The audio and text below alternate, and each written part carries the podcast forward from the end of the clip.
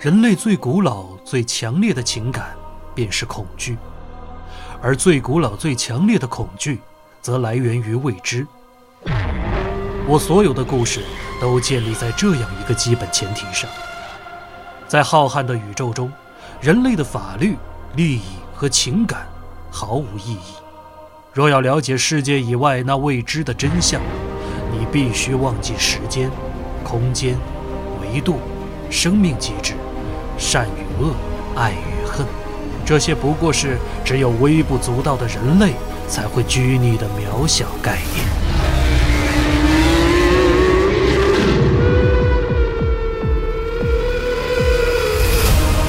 美国恐怖、科幻与奇幻小说作家霍华德·菲利普斯·洛夫克拉夫特作品。二十世纪最伟大、最具影响力的恐怖小说体系《克苏鲁神话》系列有声书，集合网及集合 App 独家上线，果麦文化正版授权，怪物细胞汇龙演播，收录《克苏鲁神话》中口碑最好、呼声最高的四部经典中短篇小说，唤起你内心深处对未知黑暗的恐惧。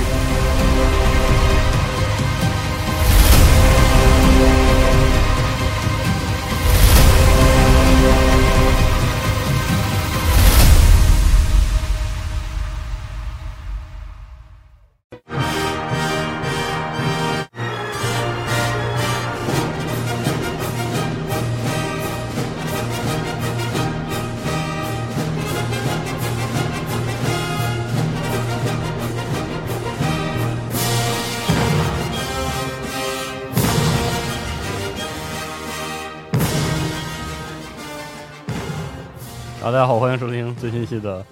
加油 Pro 专题节目》，我是四十二。我是老白。大家好，我是范克里夫大卫。哎哎哎，呀，舒适的组舒适了啊合出现了啊！快乐快乐啊！今天是一期格外快乐的大电台，炸逼节目，对哎就是刚才那个音乐起的时候，就咣咣咣咣的造是吧？啊，对非常愉悦。把你们啊都图图了。对啊二百公斤的花花往下推啊！对，啊！我们这对哎期这个其实是非正常军武的新的一个系列，哎，早该图图了，早该图啊图的啊的系列这个其实也也不是太非正常是吧？啊是相当相相当正常，相当正常、啊相当有名的一个这个飞机的故事。哎，其实也可以是把它看作是苏联美学的一个衍生对嗯衍生的一个系列。哎，对，就是大飞机，大飞苏机联的大飞机。啊嗯，大大轰炸机，对，大轰大炸逼大炸逼嗯啊，啊，快乐哈、咚咚的咣咣咣的咣咣所以我们开场也是用了这个老柴的啊，老柴咚咚咣啊咣的这个幺八幺二戏曲，的， 对。啊，给大家就是咣一下，啊其实说到这个飞机哈，就是说可讲的东西太多了。是因为苏联这么大的一个这个这个，就是世界 这个超级大国一个曾经的一个巨大实体是吧？嗯，你说到苏联的这个军用飞机哈，嗯大家可能脱口而出的几个名字，哎，米格嗯，是嗯，吧？这个米高扬格里维奇米高扬啊，哎啊，然后苏霍伊苏合一苏啊，雅克呃雅克夫列夫哎哎啊，拉拉沃契金、哎伊柳申哎，是？吧？然后那个包里卡尔波夫嗯啊，然后就是各各种各样的这么多的这个设计师主导的是各的各种各样的飞机设计局，嗯哎各式各样的飞机就是，耳熟能详的这个名字。但是其实就是说，真的要说到这个大型的，就是轰炸机、嗯大型的多用途飞机，或者那个就是战略轰炸机哈，是的我们说的，就是可能绕不过去的，就是其中的一个刚才没有说到的名字了，嗯，就是图波列夫。哎对，图波列夫这这个设计局，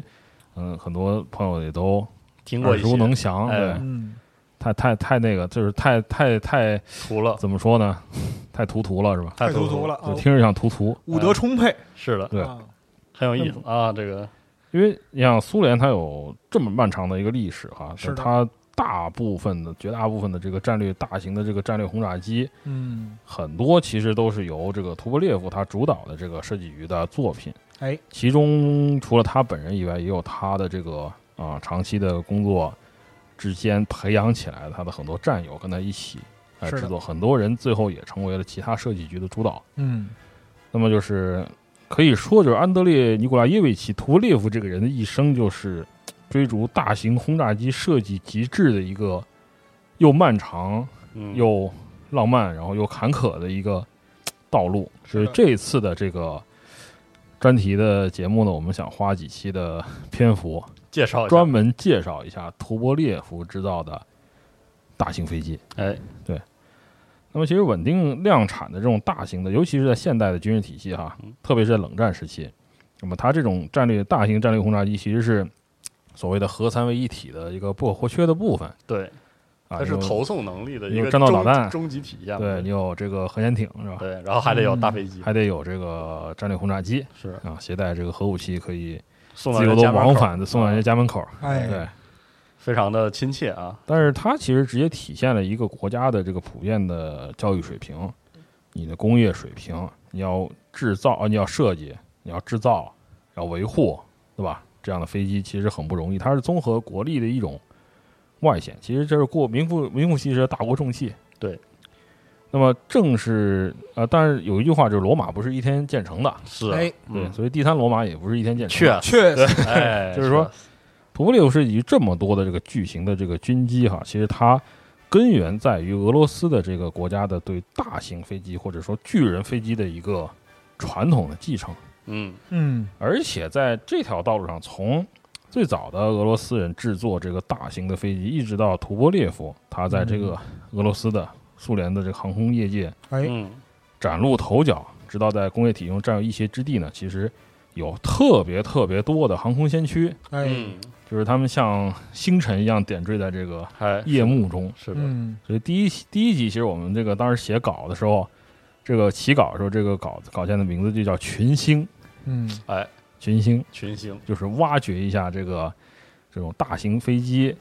就是包括图波列夫它的这个设计体系里面，嗯，它的历史源流，还有就是背后有哪些人。嗯，那么我们可以，其实就是这个历史可以从第一次大战爆发前啊，哎，开始聊。就之前很多期节目里面也没有反复聊到哈，就是说俄罗斯帝国嗯，沙俄，它在一战爆发前呢，其实它虽然它有很多弊端，嗯，它可能甚至是呃呃被称之为帝国主义环节上最薄弱的链条上最薄弱的一环，是的，但是呢，就是瘦死骆驼比马大嘛，嗯，体量还它在，体量还是很大。而且它帝国主义化了嘛，毕竟，一战前呢，它就是世界第五大的经济体，那么哎它涌现出了很多航空航天的这个先驱者，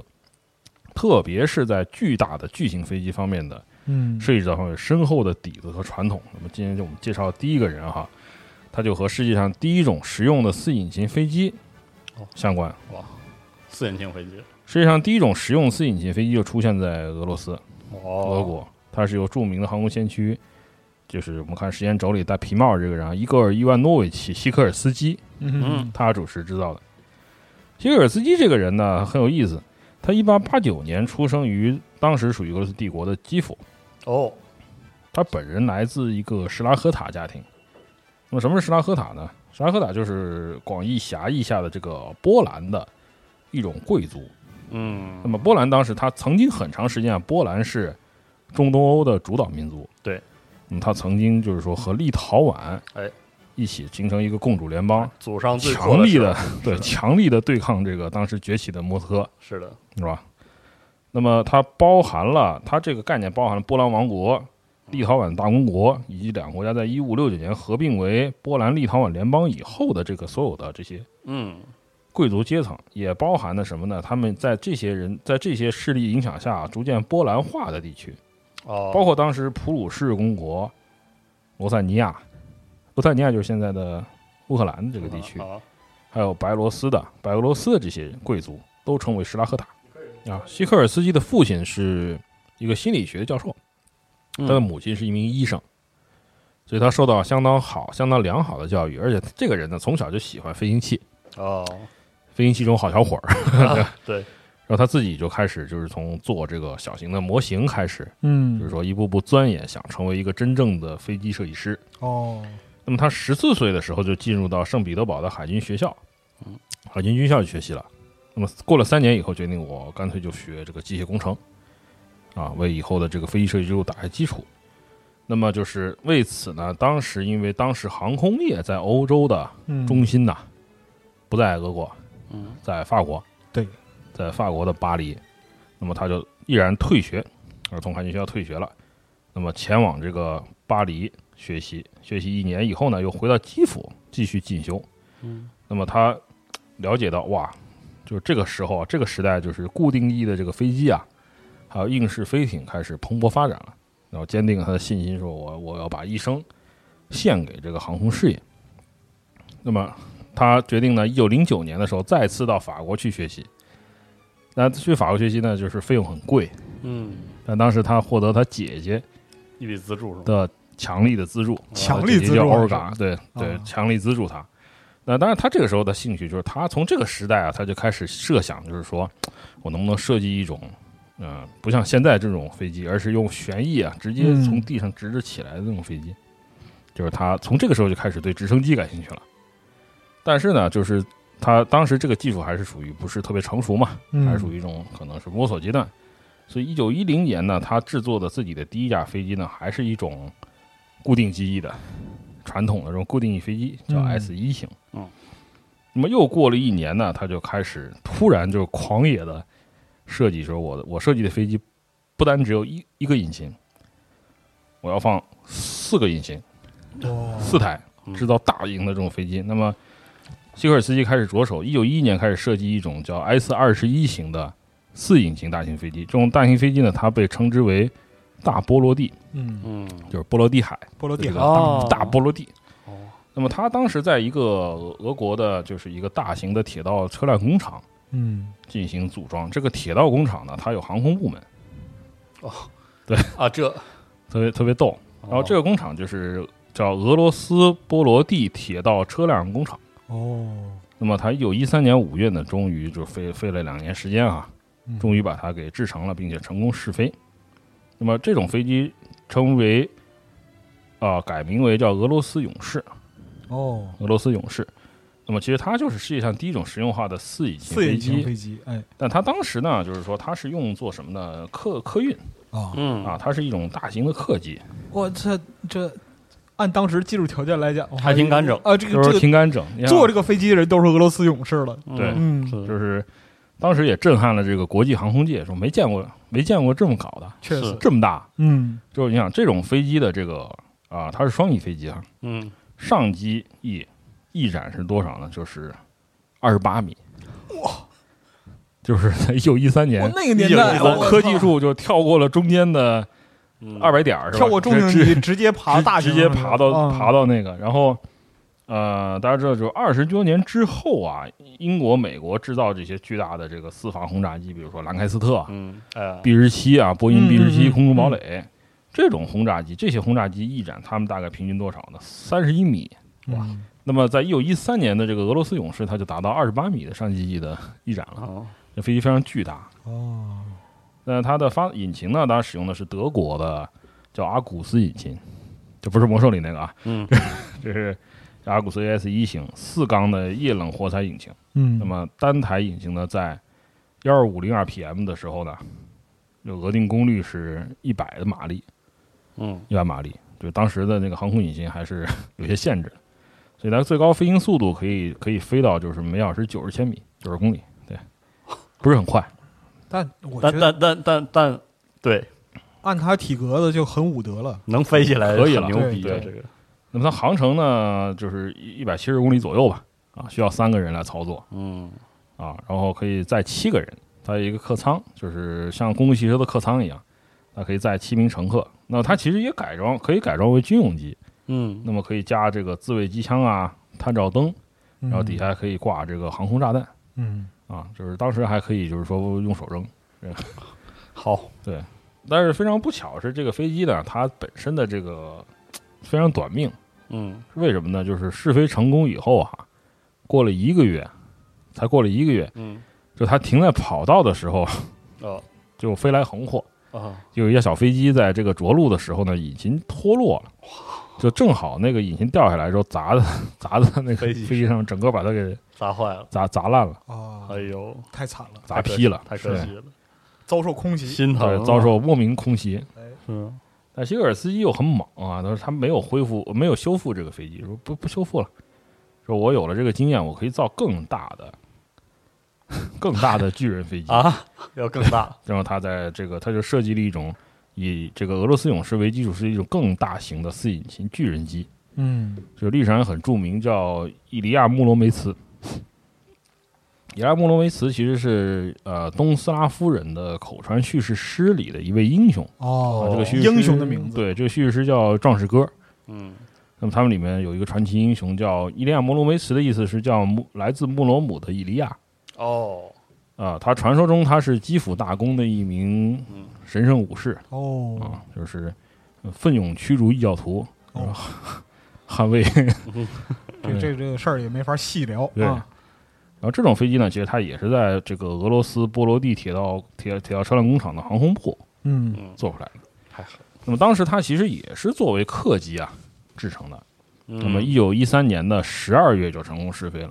哇啊！你想，在这个 俄罗斯勇士被砸烂了，哦砸砸烂烂之了后啊 没多久，几个月，然后它就成功试飞了。这回从勇士升级到英雄，嗯对，太牛然后一四年的二月啊，一战马上爆发了，嗯然后它运载十六名乘客进行了一十六个勇士，展示飞行。嚯，同年，他还完成了一个壮举，就是他花了十四个半小时从圣彼得堡飞往基辅，哇哎呦呵，对，就是非常长了，哦是啊算是长途就了，是从从北飞到西南，对对吧？积累了十四个小时的空中的这个飞行时间。是对的，。其实它的引擎呢和这个就是俄罗斯勇士的是一样的，哦，还是德国的这个阿古斯 AS 一型，但是它的上机翼的翼展更大，哦，它上机翼的翼展甚至超过了 B 十七，后来的它达到了三十四点五米，嗯就是就当事人来说就很很夸张了，就是是巨大的一架飞机在那飞，雇佣雇佣雇佣在空中嗯雇佣，哎呀，慢悠悠飘着，嗯飘着。哦，那么一战爆发以后呢，这种飞机可想而知，它立即被改征装用了，啊，改成了这个适配为多改为适配多种武器系统的重型轰炸机。哇那它的这个载弹量就很可观，啊当然可以载四百二十公斤，哇，一战的时候可以载很多，是然后还能安装这个马克沁机枪啊、刘易斯机枪啊，哦作为一个炮台啊，它自己可以自卫。啊，它甚至可以换装这个航空相机嗯啊，进行侦察。然后呢，就是它军用型的这个引擎啊，还特别设计过，就是用五毫米五毫米厚度的这个装甲保护这个引擎，就是你你这个啊、敌国的战斗机没那么容易把这种飞机打下来，嗯防护力特别强。嗯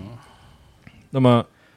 俄国军队、沙俄军队从一九一四年开始呢，就是开始使用这个伊利亚莫洛维茨这个飞机。哎那么当时呢，就是俄国很多俄国人称这种飞机叫航空军舰，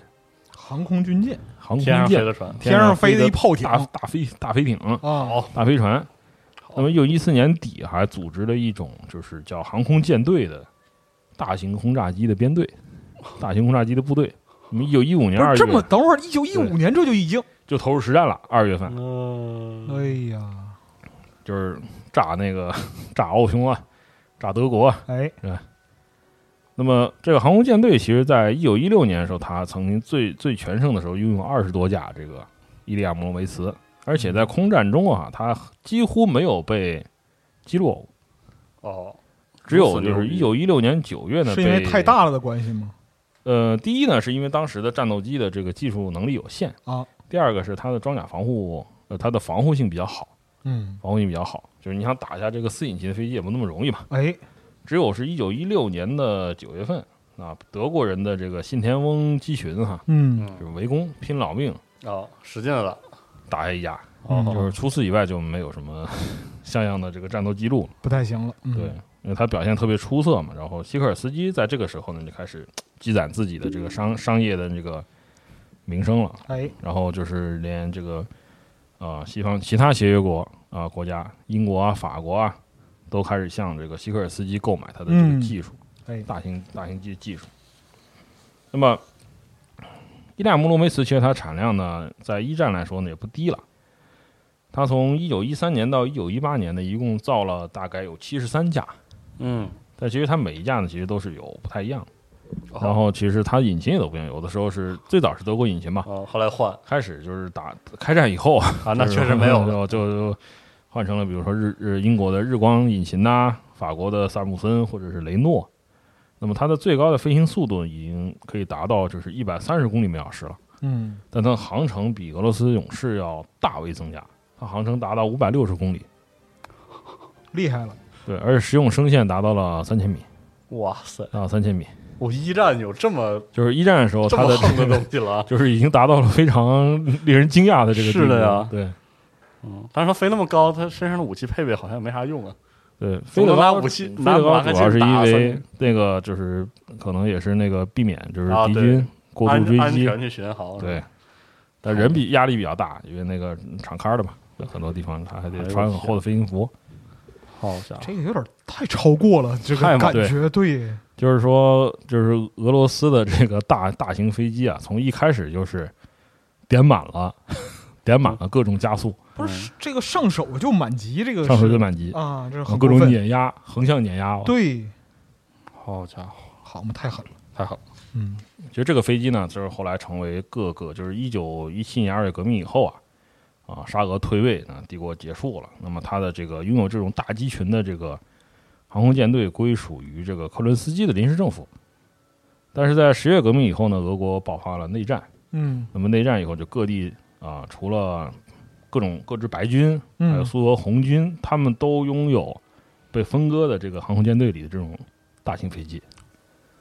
哦我听听还挺过瘾的，我 操！对，就是大家互相炸。是啊，我操，想一想还挺过瘾的，我操那么师出同门，互相对垒，我操那么，而且各地它还出现了，就是大这个大帝国，它一旦陷入内战，它会各地涌现出各种军阀，啊，对啊，嗯嗯，各种奇奇怪怪的政权，哎外国是干涉军设立的这种傀儡政权，是的，他们有一些其中也使用了这个伊利亚摩洛维茨，其中包括就是嗯最著名的西蒙彼得留拉，嗯，他的这个乌克兰人民共和国哎，啊，然后还有就是在德国和奥匈支持下出现的这个就帕维尔斯科罗帕茨基的乌克兰国，嗯，就这种小政权，他们也使用过这种大型飞机，比留拉那时候不算小政权了，他有有差不多有半个乌克兰了，格局小了，格局小，是是是没有是，没有您说的对， 您说的没有打开，格局没有打开，对没没错有没打错开啊，对。但是就是希克尔斯基这个人哈，他在俄国内战里面，其实他是站在这个白军这一方的，嗯就是从你看他的个人背景，也是啊 就是对他站在这个贵族保守势力，然后站在白军这一方，而且是专门为啊、内战前专门为这个协约国的干涉军中的法国军队嗯提供各种服务，帮他们维修武器啊，啊，帮他们提供后勤给养啊，干这个。那么在俄国内战期间，其实这个伊利亚摩罗梅茨啊还在进行生产，哦，就是一九一三年到一九一八年，他制造了七十三架。嗯那么他在内战期间一直到二零年的总计的产量达到了八十八哦，啊，又生产了十一架，嗯，八十八架。那么随着红军在内战中节节胜利呢，最后所有剩余的这些大型的伊利亚摩罗维茨的全部最后全部加入了苏联红军啊，哦，苏俄红军统一了，一。统一了，统一了，啊嗯对，那么一直在战场里上呢，一直用到一九一九年，一嗯，九一九年。哇，然后呢，第一呢就是用于训练他的飞行员，嗯第二呢就是他其实在打击这个弗兰格尔，哦，弗兰格尔的白军用上了，在那个战斗中发挥了重要的作用。嗯，那么眼见这个白军大势已去啊，希克尔斯基立马收拾细软，然后就溜到扯呼，跑了，哦，跑到法国。然后后来呢，一九一九年呢，短暂的在法国居住以后呢，就就移居到美国了，哦，让他沦为一个白俄，啊，成为一个白俄。是的，那么他一九二三年呢，在一些白军的遗老的资助下呢，他在美国的纽约长岛开设了这个希克尔斯基飞机公司，嗯呃，设计制造固定翼飞机。然后一九三零年代末开始制造这个实用化的直升机，哎，那么后来成为这世界首屈一指的直升机制造商了，哦，转型了，转型了。但是呃，毕竟他离开了自己的故祖土，国，是对，哎，他的脚就离开了自己的故土了。嗯，那么大型飞机的这个传统呢，就留在了俄罗斯，留在了后来的苏俄、苏联。嗯，那么内战结束以后呢，就是说这个苏俄政府啊，曾经用五架，其中五架这个伊利亚摩罗梅茨呢，在一九二一年呢用作客机，它是飞什么航线？飞这个苏俄首都莫斯科哦，啊、和当时的乌克兰的首都哈尔科夫。 哦，当时首都是曾曾经是哈尔科夫，他们之间飞啊，因为这也是比较长的一个航线了。嗯，那么之前大家我们也聊到过啊，就是常年内战啊摧毁了俄国的这个工业基础， 是的是赤地千里，真是一一穷二白，哎，没错，然后没人啊，嗯没有生产资料，什么都没有，大家空手起家重新建设。嗯那么新生的这个苏维埃俄国呢，它是开始实行这个新经济政策，嗯，开始休养生息。哎嗯那么一战以后啊，就是说各种，就是说参战国呢，所有参战国除了 美国和日本这种能能特捞的这种国家呢，其实西欧的这些国家也都陷入疲弊，是嗯经济上也很困难，哎，就是说难以有精力研制这种大型的飞行器啥，军用飞机了，其实大型的啥玩意儿都不太好弄，它不是好的嗯弄，花又花钱，然后你不知道它以后会有多少收益，是对吧？然后大家战后就是勒紧裤腰带嘛，是哎，这个能省的地方都省了，啊对这种大玩意儿就先不就弄省了。确实， 但是呢，就是在苏维埃是不一样的，是就在这样一个年代，就是苏维埃的航空界，哎，这个天穹之上群星闪耀。是 的，对，哇塞，这今天群星一闪个耀巨大的前摇，想给大家介绍一下，在这些巨大飞机背后是有哪一些惊奇的、令人惊奇的人物嗯支持它。那么首先哈、就是要介绍一个泰斗，嗯就是早在内战期间的1918年12月，还在还在内战期间啊，就是在苏俄最高国民经济会议的主持下呢，由俄罗斯航空之父是谁呢？尼古拉耶格罗维奇·茹科夫斯基，嗯，如雷贯耳的名字哎，啊，他主持。在莫斯科呢，建立了这个中央空气流体力动力学研究院，哇，这是一个巨大的科研组织，是的，那我们叫个茶几是吧？ 《战争雷霆》里边苏系第一架金币机就嗯是那个茹科夫斯基型一幺五三，对啊，这个这是战雷是吧？对，啊，哎然后茹科夫斯基本人担担任这个茶几的这个他的缩写啊，啊，嗯，我们就用这个缩写，因为他名字实在太长了，嗯，由他本人担任院长。哎，那么大家可以看照，呃，时间轴里这个大胡子老先生，嗯这就是茹科夫斯基。那么他是一九生于一八四七年，他在二十一岁的时候啊就毕业于莫斯科大学，嗯是专修的是物数学和物理。嗯后来被聘为帝国工科学校的教授。嗯，就他就是最在流体动力学研究方面呢，非非常有建树。他从十九世纪九十年代开始呢，他的研究方向转向空气动力学。哦，然后他以前他是做滑翔机研究的，然后后来逐渐开始研究动力飞行器。嗯呃，他在一九零二年搭建了沙俄第一个风洞。嗯零六年呢，又提出库塔茹科夫斯基定理，确立了这个现代空气动力学理论基础，是尤其是他对固定翼飞行器的这个翼型设计啊，起到决定性的一个推动作用。哎嗯机翼啊，怎么设计这个机翼？那么茶几这个组织最开始它的规模其实是特别特别小的，嗯，它是干嘛呢？它其实就是一个科研呃研究碰头开碰头会的地方，哦它是一个集结地，哦，就是航空工业相关技术人员我们要开会了，哎我们今天要吵架是吧？是的，就这找儿嗯个地儿，哎，来了，就就到这个地方来来来来来吵。但是呢，随着航空技术日新月异啊，这茶几它急速的发展，急速的扩大。那么三五年呢，整体被转移到莫斯科东南四十公里的莫斯科河沿岸的一个地方嗯重新设置，然后成为苏联的航空引擎啊、材料啊、试飞啊、机械设计这种领域的一个核心的科研机构。哎啊，目前它目前现在还是世界上最大的空气动力学与流体力学研究机构之一。嗯，甚至可能它是真的是最大，确实最最大，嗯对它对苏联的这个航空航天事业起到决定性的这个作用。哎，那么这个地方它后来在一九四七年呢，这个地方正式被更名为茹科夫斯基市，哎，来纪念茹科夫斯基，因为冠名了，冠名了冠，名了。嗯茹科夫斯基他是一九二一年三月就去世了去世了，对，去世了。那么我们之后这个提会提到的很多苏联的这个航空航空设计的这个巨子啊，嗯都在这里就是任职、进修，嗯对吧？这这些就是说包括这些名字啊哈，弗拉基米尔·佩特里亚科夫、啊帕维尔·苏霍伊、嗯弗拉基米尔·米亚西舍夫啊、阿尔乔姆·米高扬、嗯亚申奈科夫列夫、谢尔盖伊·柳申、尼古拉呃这个库兹涅佐夫啊， 这这些名字啊，这些名字太可这些怕名字了，连成一个又一个的连星座不是吧？是连串起来实在是太可怕太可了，怕太可怕了，太了可怕啊，了太可怕了，武力飙升。嗯那么自然还有是谁呢？还有就是最重要的就是茶几的，就是茹科夫斯基创立茶几时候他的协办人，嗯他的一个重要的副手，就是安德烈·尼古拉耶维奇·杜波列夫，图波列夫同志，这是我们 今天这个系列的主角。嗯哎，那杜波列夫呢，他是一八八八年十一月生的啊，这里的讲一下出生日期其实都是俄历啊，嗯跟公历不太一样。对。那么他出生在俄国的这个特维尔州啊嗯，，普斯普斯托马佐沃的一个公证人家庭，公证人家庭，公证人家庭。哦，对那父母教育程度呢还可以，啊，相对比较好。那么他小时候在是接受在家教育，就是家里不用送他去直接教上这些学校，啊嗯直接教啊，直接教。后来呢，去到特维尔去上这个当时呃这个学制啊，因为那个时候学制跟我们现在的不太一样，哦嗯他上了文理中学。那么一九零八年毕业以后呢，有两所大学发来录取，哦，啊，想两招个的啊大学，这可以选，你学霸是吧？就是学霸，对，厉害啊仰视这个，分别是帝国莫斯科技术学校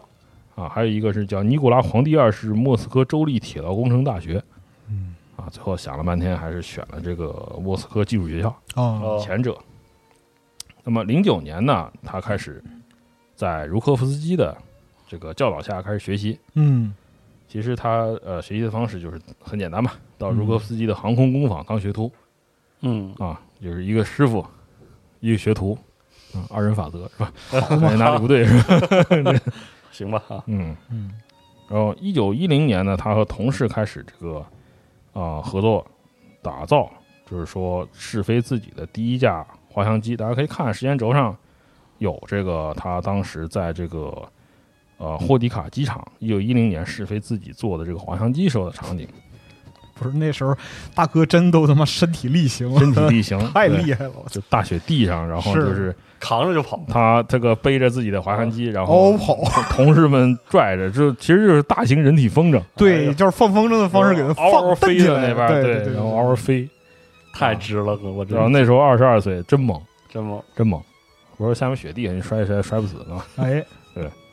然后他自己还制作，就开始自己建造风洞。哇塞，对，因为图贝列夫这个人呢，他有一个特点，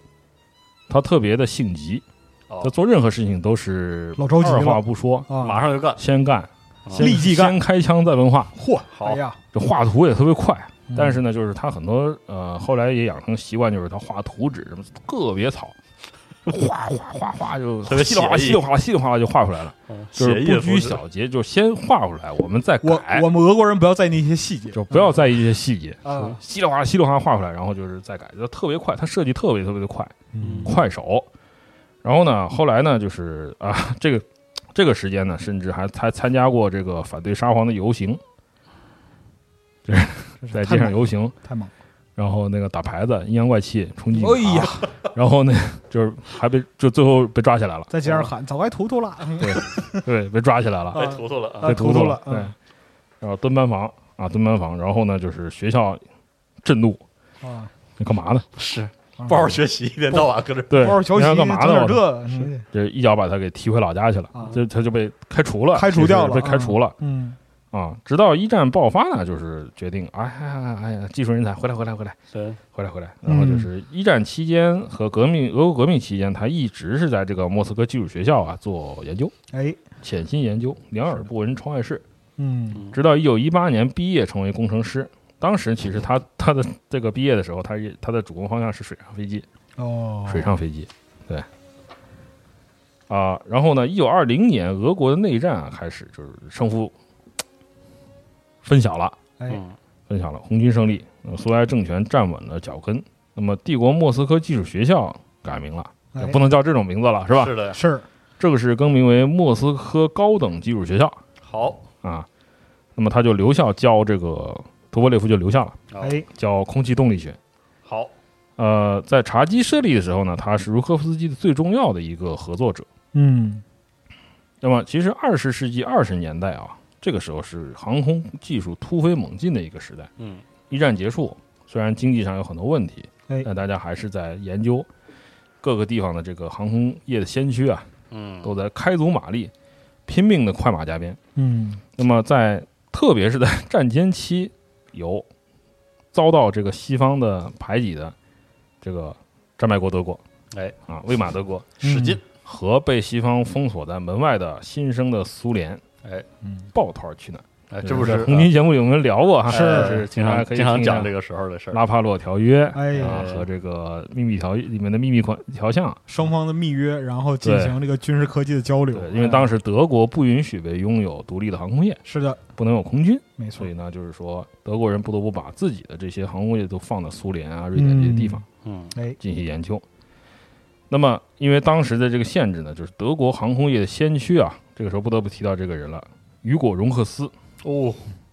他不得不地把飞飞机设计师也放到了瑞典和苏联进行，你瞧这点名儿全联系起来了，全在这儿对哦全都在这儿，就这些人。哎，然后，一九二二年呢，他在莫斯科郊外投资投了巨资，设计了一呃设设立了一个飞机军用飞机制造厂。那么，对图波列夫他们来说，哇，这是好机会啊！哎，嗯，给点儿给点儿，对，就就特别近，嗯是，你可以看，可以去交流学习，对，嗯可以亲眼测呃亲眼看它的样机，哎，上机测试，大家都有交换嘛，对吧对都有交流。我我们多都是沟通我们都是技术爱好者，是对嗯哦，玩游戏都是朋友，这那么雨果·荣克斯这人特逗啊，他是生于一八五九年，他在亚琛学习的工程学，嗯亚琛很有名的地方很有啊，名的地方当年哎跟查理曼颇有渊源 是吧？是，啊，他学习工程以后，他其实是成为一个引擎专家。哎，一八九五年，自己创建了以自己名字命名的荣克斯公司。嗯，那么他主要造什么的呢？最开始他是造热水器的， 嗯，哦造热水器的，对，哦还有内燃机。那么他在一九零八年哈，他就看到这个固定翼的飞机啊，当时还没有实用化很久。像一九零三年，第一种就是莱特兄弟是吧？试飞。一九零八年，它过了五年，嗯，这个时候很多的飞机啊，还都是以木质框架哎呀，对，外面双层贴一层嗯这个帆布张力皮啊是这些。在这个年代啊，一九零八年，荣克斯就开始着眼设计全金属飞机了，哇，哇，非常有前瞻性，呃就是但他的眼光是抛物线的，是是是已经落在山的另一边已。经越过现阶段了，对，已嗯经越过这个时代。他说，未来一定要一定要全金属，是坚固全金属飞机。是，那么最早他也是，而且他还尝试过什么呢？就是说飞翼，哇，这么牛逼吗？对他也是最早尝试飞翼的设计师。听到了了不得的名字，我操，哇，就是科技啊，又开始就是在这边，您怎么回事儿是吧这？是确实，我操还是得讲讲这哦很飞机过分是啊飞跑机是跑着什么跑着一个拐弯，突然 是，但突然这个内还线是超车。得大卫老师讲讲这飞翼是是个什么东西，具体的对，其实就是一身融合的无尾翼，哎就是整个飞机你看上去像是一个，就是一片翅膀对，啊、其中就是臭名昭著的 B 二轰炸机，哎啊，，对对就是这种飞机，嗯就是看上去是一大扁的一个，就两片机是翼，对，这是个机很身是融合在一根的，对很嗯经典的这梅个梅设赛计，施宾特幺六三，幺六三嗯对啊，然后后来包括美国 YB 四九是吧？对对对对哦那，黄原空战七里也是这个常，或者说黄原空战这种这个幻想现实空战里也是常客，非常喜欢设计这样一对，个因为它很 它的设计很有也非常有意思，对很有科技感，很有压迫感，那么。他在一九一五年呢，成功的推出了世界上第一种全金属飞机，嗯就是荣克斯 J 一，哎，荣克斯 J 一。那么一九一七年呢，他就开始就是设计为德军啊设计了专门用于侦察和对地攻击的一种强击机嗯，哦，啊。它第一种设计的这个全金属飞机呢是呃单翼的，嗯但是在大战中设计这种是双翼，双翼的，就是那个荣斯啊 JI，它很厚很厚实，防御力也非常好，嗯就是前线部队很欢迎。你看那时候，嗯，高射机枪啊，嗯或者是空战，这你的这个子弹可能很难把它给打下来，打下来，对嗯，打下来，它不是那种好， 那种啊空中坦克车 空架子飞机，对。哎，快乐啊，那么一战停战以后呢，当时荣克斯又开始这个在航空领域啊设计呃融合最新的这个成熟材料技术。嗯那么他他的旗下有一个设计师叫奥托吕特，嗯，他设计由荣克斯主导推出了世界上第一种全金属客机，就是 F 幺三。嗯，它运用了什么呢？杜拉铝，杜拉铝材料，就是它在框架上面覆盖这种表面是波状的，就看上去像是那个石棉瓦一愣一愣哦一条一愣一愣那哦种。对，杜拉铝的这个非应力蒙皮。那么杜拉铝是什么呢？它又称为硬铝，它是一种在铝铝铝材中呢加入铜锰镁制成的合金，哦，嗯强度上去了，对等于说，它热处理以后呢硬化，嗯哦，成又轻便又坚固。嗯呃，当然当时有个缺点，就是它比较贵，嗯成本比较高。嗯那么，尽管荣克斯在这个苏联的这个分公司啊，其实它不是特别的持续的，不是特别长久。嗯它一九二六年呢，就因为就是商商业上各种困境，嗯导致它就倒闭了，关停了。但是它带来这种技术交流啊，深远的影响了图波列夫以及他的同事，哦就是把打开了一思路定程度上打开了思路和眼光。嗯就是说，飞机这个东西其实是大有可为的，是一片广阔天地。哎，嗯而且你设计的飞机不能仅限于你现在的这个要求，你一哎要定敢，想，要往前人走。家要五，你就给他十；哎呀，你要十，我给他二十。好家伙，然后他获得了非常长足的进展。嗯，但是雨果·容克斯这个人呢，后来他的命运很令人唏嘘，是因为容克斯他，嗯、大家都知道，容克斯飞机在二战时候在德国空军里是主非力常常见的嗯，但是雨果·容克斯本人特别的反感纳粹。哦，为此呢，就是一九三三年纳粹在德国掌权以后，啊对他进行了迫害。嗯那么用各种巧取豪夺的手段嗯抢夺、攫取他公司的这个股权，嗯拿下了他的这个过半的股权，就是实际上把他的飞机呃吞并了飞机公司给控制住，控制是住嗯并且强迫他要转让所有专利，哦，然后甚至就是他本人在一九三三三年到三五年啊就被嗯软禁了。嗯，那么还挺在惨在这个就是他后来很抑郁嘛，嗯心情也不好，一九三五年呢就去世了。嗯嗯，他去世以后，他公司利益就被 纳粹强接着暴拿下，变成了杀人工厂了。嗯是那么二战和二前战争期间呢，为德国空军造轰炸机、运输机、嗯航空引擎，嗯，就是没想到是这么一个结果，是的，哎呀，挺可惜的，是真的是很唏嘘。可惜对。嗯那么正好是容克斯在苏联开设这个分公司的1922年啊，嗯图波列夫在这一年呢就成为了莫斯科第幺五六工厂设计试验局的负责人。嗯这个第幺五六工厂试试验设计局后来被称为图波列夫设计局，图波列夫图波列局夫前局任出前现了，啊它就是就是这个设计局哎，出现了。对嗯，那么在他的身边啊，一个好汉是好多好多帮了，对吧？啊这个几他这个个好帮汉得有好得有好多人帮他，好多人帮，嗯聚集起一大批这个苏联航空业的这个明日之星，哎，嗯，明日之星。这个其中今天可能给大家介绍四天王，五个人 五个人吧，对，啊四天王有五个 人是这个太好了，啊，惯例是啊吧？符合传统，好，首先是谁呢？就是弗拉基米尔·米哈伊洛维奇·佩特里亚科夫。嗯嗯那么他生于一八九一年，比这个图波列夫小三岁。哎，那么这个人呢，是是他的生平特别的凄坎坷。嗯，那么他父亲啊、因为俄国人的名字，他中间这个复称嘛，傅成米哈伊对洛维奇意思是他的父亲的名字叫米哈米哈伊伊嗯洛维奇，米哈伊尔，米哈伊尔，对，他父亲是沃罗涅日人，那么他的母亲呢是塔甘罗格人，塔甘罗格在这个帝国南方，嗯帝国南方，母亲叫玛利亚啊。那么他五岁的时候，父亲就去世了，嗯，然后母亲不得不带着他有五个孩子，哎呦，五个孩子够就是困难的，离开这个莫斯科，因为嗯在莫斯科住不下去了嘛，明白吧？回塔甘罗格，回娘家嗯，生活，讨生活去了，对，嗯，过得也紧紧巴巴的。是，但是这个母亲呢，保证所有孩子都上学了，那很了不起，太牛逼了，都上了学，嗯，基础教育。那么就是上的是教区学校，当时就可能比没有条件上强比比总比没有上强嘛。是。的，是嗯的，那么佩特里克佩特里亚科夫呢，他从教区学校毕业以后呢，一九零二年进入到这个塔甘罗格的这个初级技术学校嗯，进行学习，学技术去了，但是家里实在是太穷了，揭不开锅，揭不开锅，嗯还有还有还有兄弟姐妹，哎，是他没办法，他平常就是勤工俭学，嗯他上学的时候是非常努力学习，啊，在就是说这个闲时哈、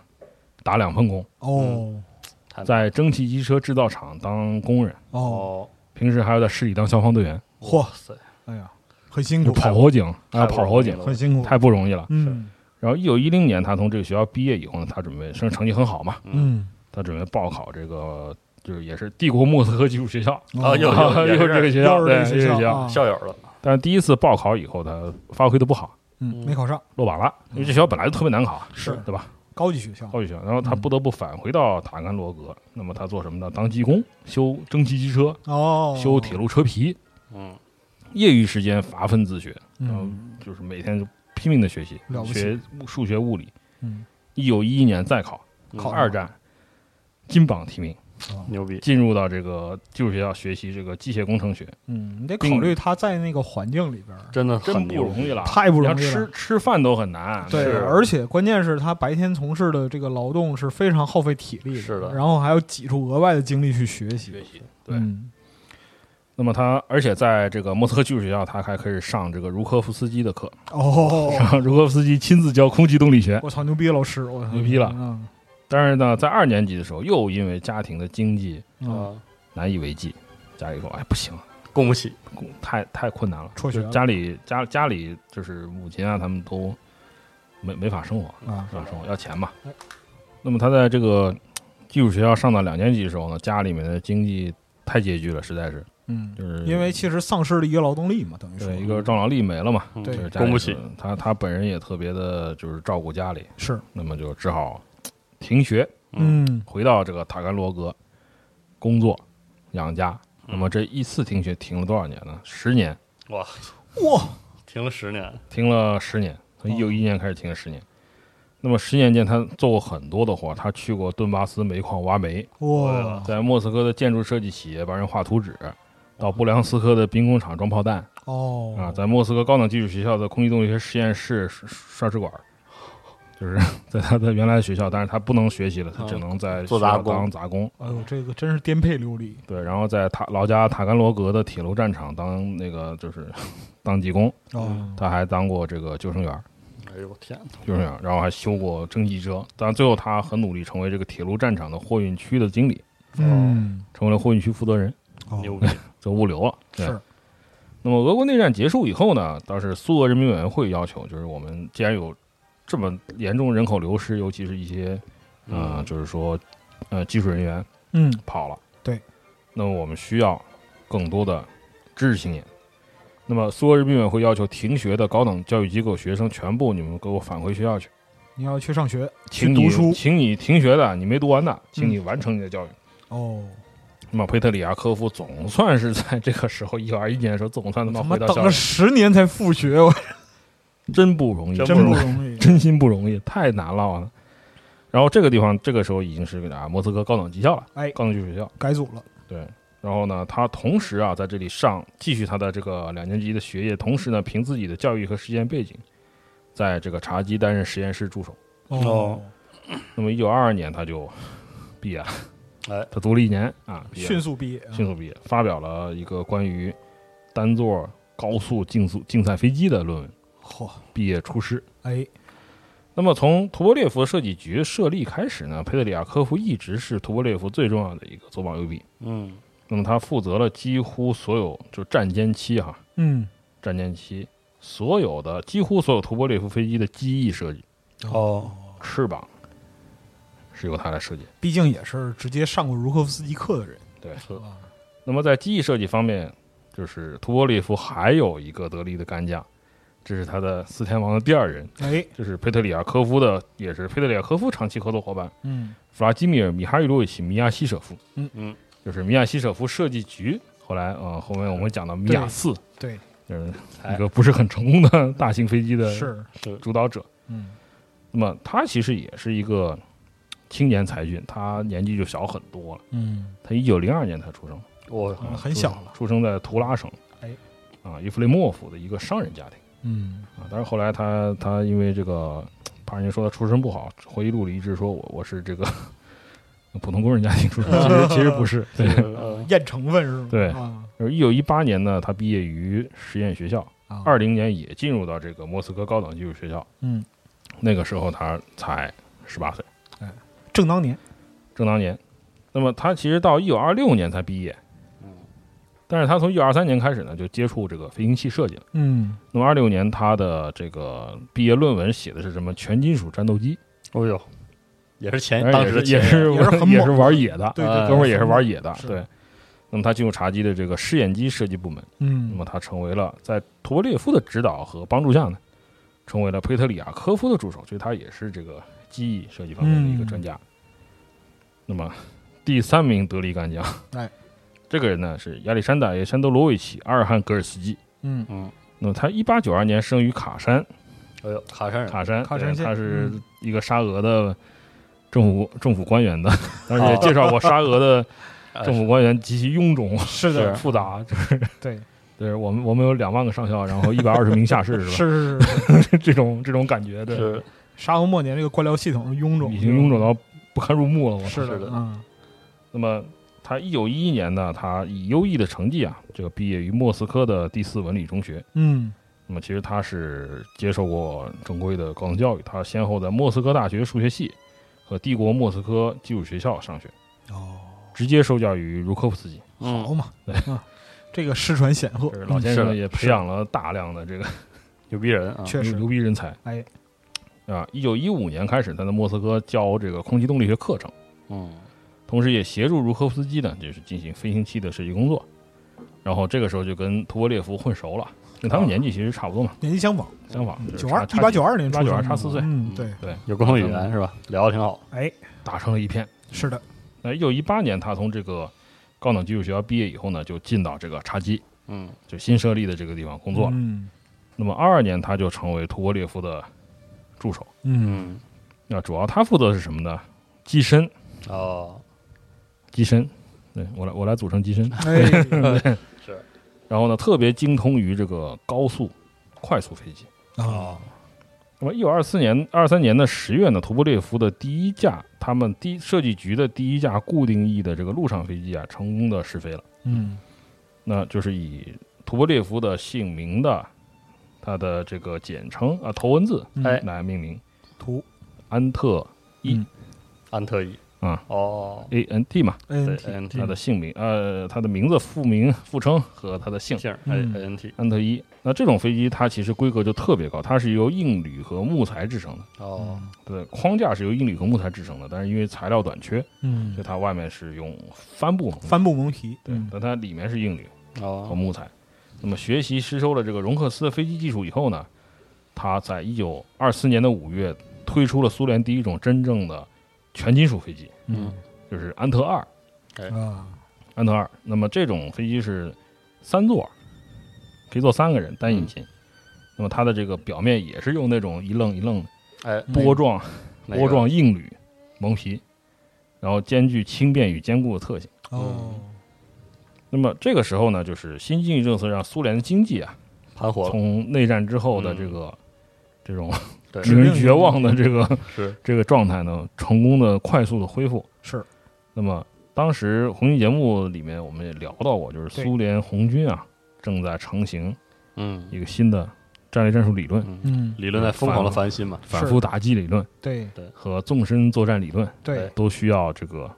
战术空军的配合。哎，嗯你需需要要新技术兵器的支持，对，尤其是大型的能够投放空降兵的飞机、嗯，哎护航飞机、是战术轰炸机，啊甚各式各至样的战略飞轰机啊炸机都需要，哎都需要我们啥都要。嗯，那么而且是必须是尖端的，哎就是你不能上来太保守，嗯，你要上来以后，你可能在未来的十几年你能覆盖这个技术要求。哎是的，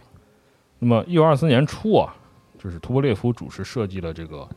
双翼的全金属的安特三，嗯，安特三啊，二五年成功试飞以后，立即被这个苏联空军战术空军采用了。嗯，称为 R 三侦察机。哎，但当时呢，就是苏联当时经济条件还是很有限，是的的，就是说，呃，你不能要求他一一口吃成胖子。对是，我们有设计实力，嗯，但是没有材料，嗯没有外汇去换取这些材料，嗯，也没有苏联工人，是的，没有厂，啥样都没有，没有， 就总之要那个啥时候没还啥在建设中。是的，对，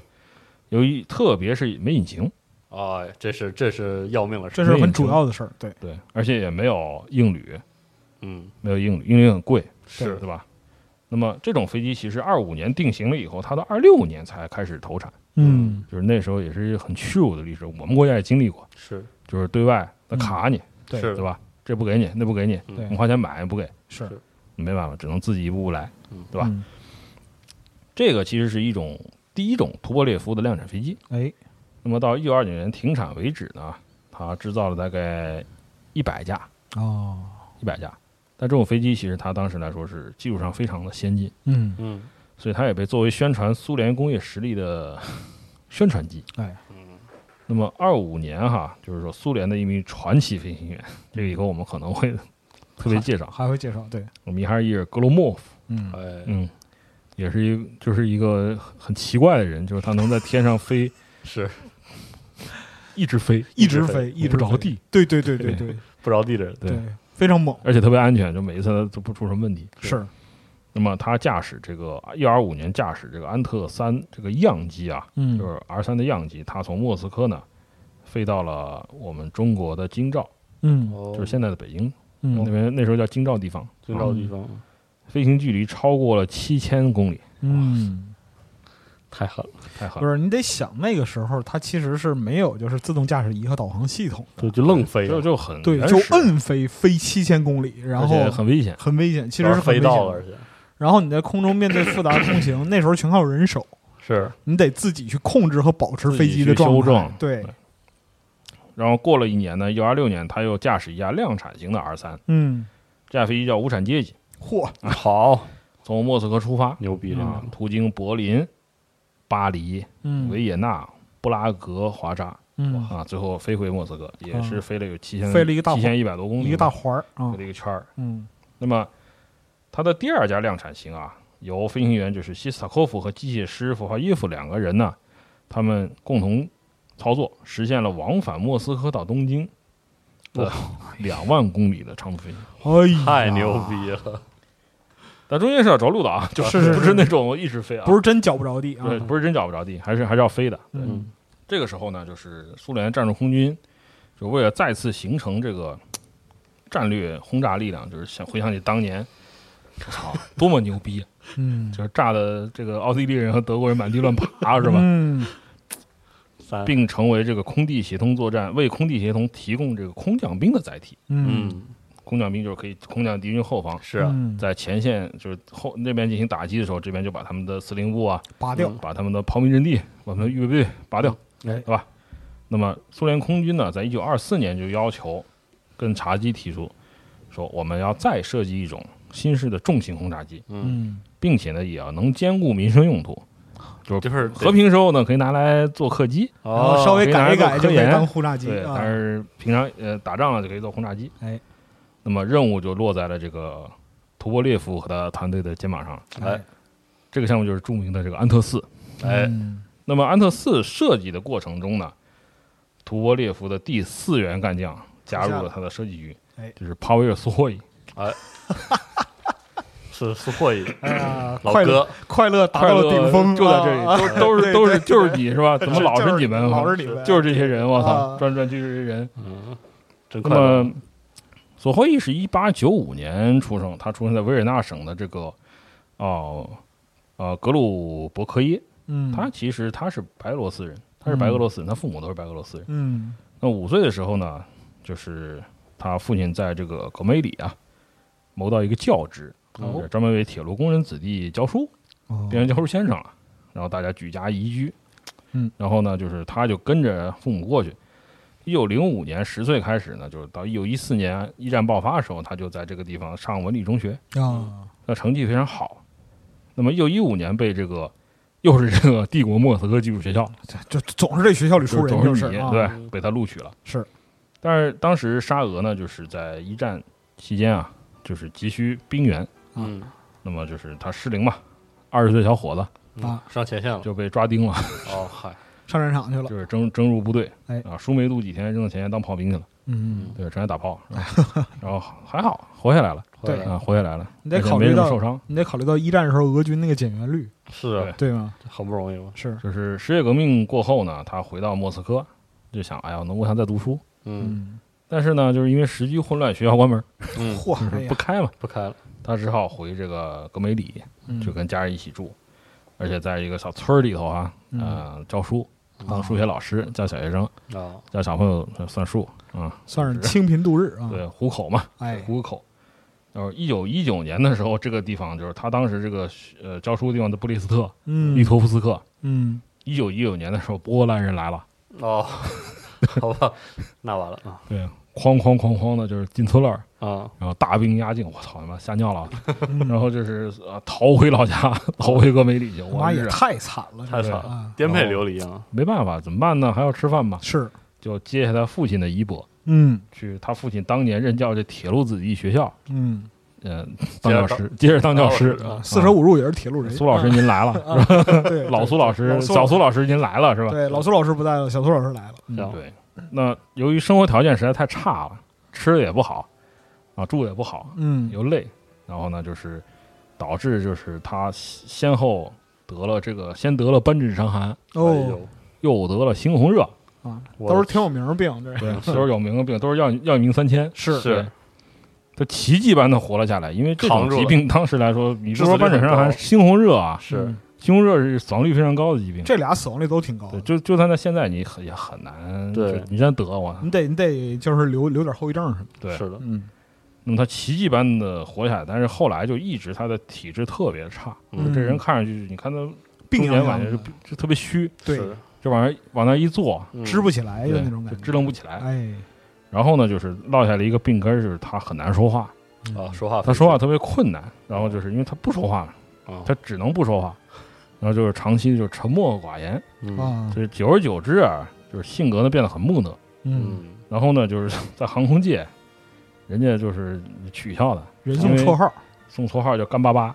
就叫干巴巴先生，干嘛先生，因为这双关语，因为 “so h o y 这个词在俄语里的意思就是干巴巴嗯的意思，就很干燥，是这东西很干燥，名副其实了。对，这是他的这个形容他的这个性格。嗯，那么如前所述呢，就是俄国内战终于结束了以后啊，苏俄人民委员会要求啊，停学的这些学生你们赶紧给回我们学来，习，嗯，回去学回去学习。那苏会返回这个高等技术学校。那么二五年呢，在科波列夫的指导下呢，发表了这个关于单引擎的截击机的论文，顺利的就是 毕业出师了。嗯，就是因为科波列夫这个人啊，就是教书树人，嗯对吧？他是指导了这些很多他的这个学生，最后也成为他的左膀右臂，是，嗯真真的是一个一代传一代，他不只是一个飞机设计师，他还是个老师，对，他是 他是这个大花园里的园丁。是的，毕竟是当老师出身的对是的，啊。那么同年三月呢，苏霍伊进入到这个茶几担任工程师。那么他和啊、阿尔汉格尔斯基、佩特里亚科夫、米亚西舍夫这些人呢一起支持他的飞机设计。那么其中就包括这个安特四。嗯安特四呢，其实图波列夫沿用了他当年学习容克斯的这个经验。嗯，它这种飞机其实它是一种相对来说比较大的飞机了，但嗯它还是把它设计成一种下单翼的双引擎的全金属飞机。哎，那么机身和机翼全部是用这个硬铝制成的波状的菲利明蒙皮嗯覆盖，那么安装了两台最强劲的雄狮引擎哎。雄狮引擎呢是由英国的老牌引擎以及汽车制造企业叫内皮尔父子有限公司嗯，一九一七年研发的，就是内皮尔雄狮。那么它是 W 型的十二缸液冷活塞引擎。那么二零五零 RPM 的时候呢，额定功率有五百马力， 好，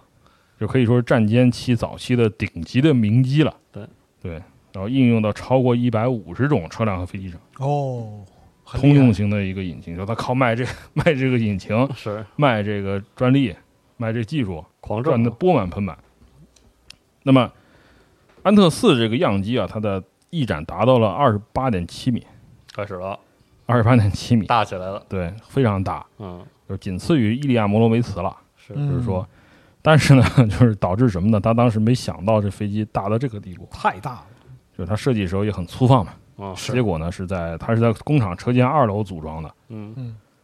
装完了以后不都把墙拆了，他把它运上，下不去啊。嗯出不 来了，出来 了，出不来了。哎，这是怎么想到在二楼装这个东西？对，你在想啥呢？是对，然后呢，他而且他得拆了才能从这个敲毁墙的这个这个这二楼运下来，哦，然后到机场呢再给它再组起来拼拼起来，啊拼起来。嗯那二五年十一月呢，安特四就成功试飞了。嗯，它是需要六个机组，六人机组，六人组，嗯，军用型呢可以携带一吨的航空炸弹哎呦，这载弹量可以了，或者一条大型鱼雷。哎，对，民用型呢可以安装特种器材，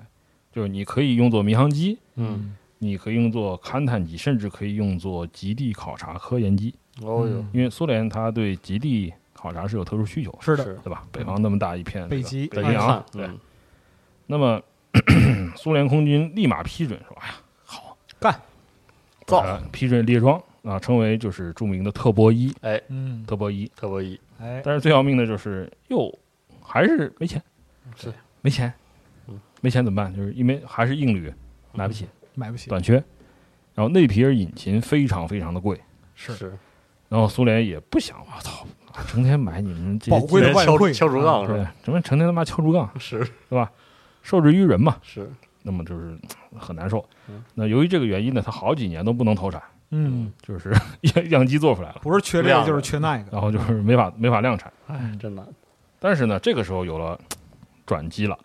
这个时候呢，苏联和德国啊嗯，还啊处于蜜灭月期期虐妻，哎灭期。那么，一九二六年，德国宝马推出了著名的 BMW 六型引擎，哎，哎，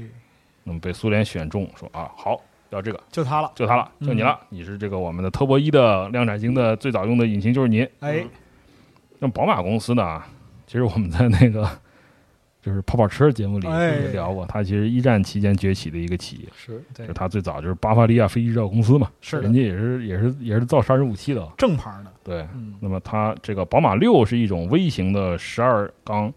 液冷活塞引擎，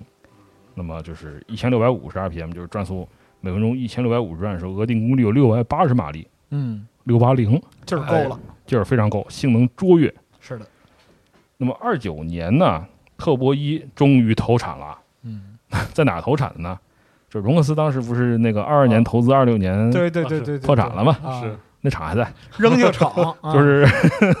在莫斯科荣原荣克斯工厂投入了苏联红军第一种大型飞 机，飞机，好嘛，一点儿也没这糟践，这是个魔幻啊，啊，这就是缘分， 这就是缘分，朋友缘们啊缘妙不可言，妙不是吧可言了，确实。因破产离开苏联的德国人留下的废弃工厂，在多年之后被苏联红军用来生产第一生产种第一苏种联战略轰炸机然后装了德国引擎，啊， 装的是德国引擎。哎呀，嗯，那么首架量产型它是民用型，没有武装的，嗯它其实作作为宣传用。这这架飞机命名为叫苏埃大帝，哦，苏维埃大帝号。那么二九年秋呢，它从莫斯科起飞，然后经西伯利亚一路向东，就是但中间是停的啊，一共在空中飞行了一百三十七个小时，哎哦，飞行了 两万一千公里，我的天，抵达纽约。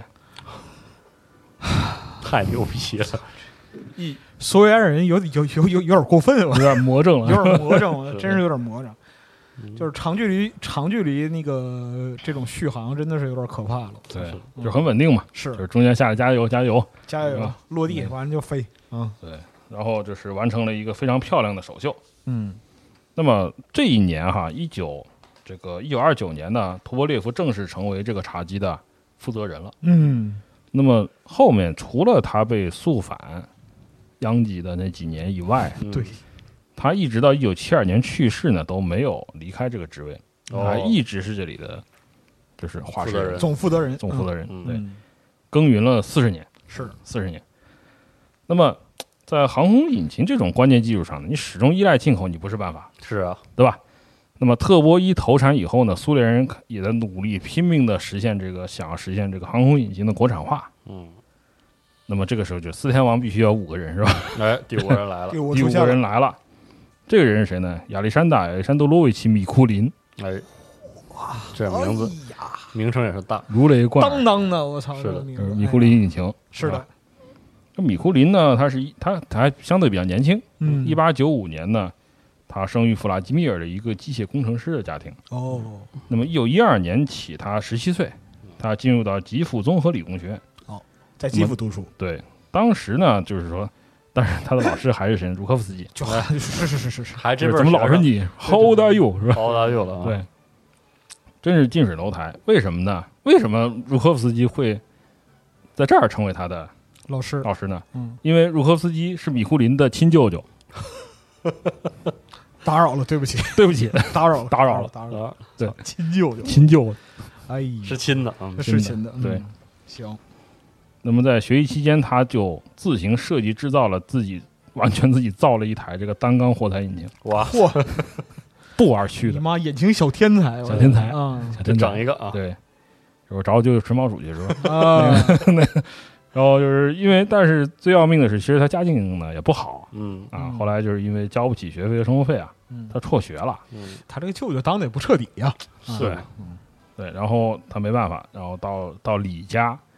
去李家的这个俄罗斯波罗的铁道车辆工厂讨生活。嗯，然后呢，就是开头他是当什么呢？ 他是做在工厂里给工厂做锁的，哦做锁匠，嚯锁匠啊。然后后来是开爆床，哦然后后来就自学成才嘛，一路成为组装车间的主任的这个助理。这些人轨迹也太相似了，我操！对，要不然就在铁道讨生活，要不然就在要就来设计飞机械机厂，对飞机对。对，然后米库林在这个工厂啊，大家注意这名字啊，俄罗斯波罗的铁道车辆工厂，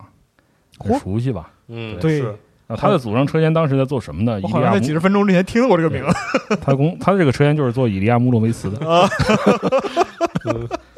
就打小就在大飞机旁边睡过，嗯一个都没跑了，这是一个都没跑了，哎揍死你！是嗯然后总算是到一九一四年呢，他考中了这个又来了嗯帝国莫斯科技术学校，哦，就就就就这么几个，就这就几这家么了几家了，来回就窜混就是他，嗯，对，然后他总算是也熬过了一战，熬过了这个内战嗯哎这个期间，那么又是高等教育重新开放，哎哎，对吧？回去读然后书他去了回去读书 去了。啊一九二一年毕业，二一年毕业以后呢，二三年起，他去这个汽车科学研究院嗯，嗯先做汽车研究，然后两年以后成为这个地方的总设计师。我操，等两年就总设计师 了，太然后牛了，一九哎二 五年，我操，三十岁，三十岁，你想当时总设苏了维埃人都年轻啊，是是是，革命人永远是年嗯轻确实真真，是你想想看，内战的时候是那个十八岁的团长，二十岁的师长，啊。对，三十多岁，三十岁当军长，三十多岁当司令方面军军长、司令， 对，嗯，然后呢，就是一九三零年，他进入了一个新设立的机构，啊，它是叫中央航空引擎研究院，嗯，这做是引擎我们可以简称为就是查姆 啊那个名字啊。啊，查姆，然后呢，就是在此之前呢，就是苏联，他买这个宝马六型的引嗯擎的生产许可呢，嗯，虽然是签下来了，它是一九二七年十月和宝马签的，那哦么它总算是签下了它的生产许可，就是说我不是单纯购买，嗯，啊，我可以造，经过了漫长谈判，拿到德国人 license 终于说：“我给你一个 license，、啊，你嗯给，在这授权生产。”但是为此呢，就是被德国人狠狠敲了一笔，嗯嚯，哎呀，要付五万美元亏了好家巨伙，款。这巨款，然后呢，量产开始以后，每一台引擎要支付售价百分之七点五的权利金，哦哎，呦我天，嗯就是十万钱造价，对对吧？？你要付那嗯拿个着七毛五分钱七了，毛五文钱，嗯对吧？然后呢，就是苏联技术员到德国接受培训以后呢，回到雷宾斯克，在雷宾斯克的二十六厂嗯国营二十六厂开始生产这个宝马六，但是因为实在是缺人手嘛，嗯，就是又被德国人敲了一笔。啊啊，德国人说：“我可以提供给你一些工派人技工啊派，技工，然后就是收取高额的这个啊，工工资资好嘛，行吧，哦成天点大鱼大肉是吧？行，不愧是德国人，嗯，对，就各种敲你嘛，是这这就是技术技术讹讹诈嘛。对对对对对，但是米库林这个人很厉害，他拿到了这种引擎以后呢，就是开始对它进行改装，研研究究，使之逐逐渐的从全进口德国配件组装转为由苏联国产配件嗯组装。最后呢，在一九三零年的春季啊，就是二二七年十月开始买许可生产，一九三零年的春季完全国产化，哦，就是宝马六非常快了国产化了。是那么这种国产化的新式的这个宝马六引擎呢，在称为很著名啊，称为米库林 M 幺七哎。它比这个 BMW 六呢要重三十一公斤，嗯，稍微重一些，稍微重一嗯些，但是性能毫不逊色。哎那么除了这个雷宾斯克的二十六厂以外呢，莫斯科的第二十四厂也参与量产。后来在一九三五年呢，米库林还把它改造成一种专门可以供坦克使用的引擎。哦，那么它从一九三零年一直生产到一九四一年嗯，M 幺七这个系列产量达到两万七千台，哇，好，是很多当时苏联红军在现代化历程中的军用飞机嗯和坦克的车辆，嗯，动动力核心，全都在用这个引擎，对，包括这个图波列夫的这个特波一嗯也用，后来也开始改用这个国嗯产的，后来的特波三，甚至在装甲部队的这个波特七，哎，快速坦我们呃克，快速坦克我们称之为波特什卡是吧？嗯是的，特二八，来还有特三五，特三五，请哎请起来立了神教请的起立朗读这个名字，字是吧？啊，这些神教的这个车辆都是使用它作为引擎的，哦，甚至在卫国战争初期呢，就是军工企业开始大转移的时候，哈尔科夫的工厂转移以后，嗯，呃，特三四坦克、科沃坦克呢，也没有没有柴油引擎了，嗯换这个，有好几 百辆就只要使用 M 幺七改 M 幺七用，对，嗯很显眼就是用这种引擎的，因为它油耗比较大一些，嗯，所以装这种引擎的特三四和科沃坦克，它外头啊要挂油都箱，往外有油巨多箱的油桶，对，嗯巨多的油桶。这挂很多，那么特波一这个飞机呢，它量产一共持续了三年，嗯， 到一九一三二年停产为止，一共造了二百一十八架，其中有六十六架呢是装浮筒的水上飞机，啊，水上机型。那么这种水上机型其实是担任什么任务呢？雷击，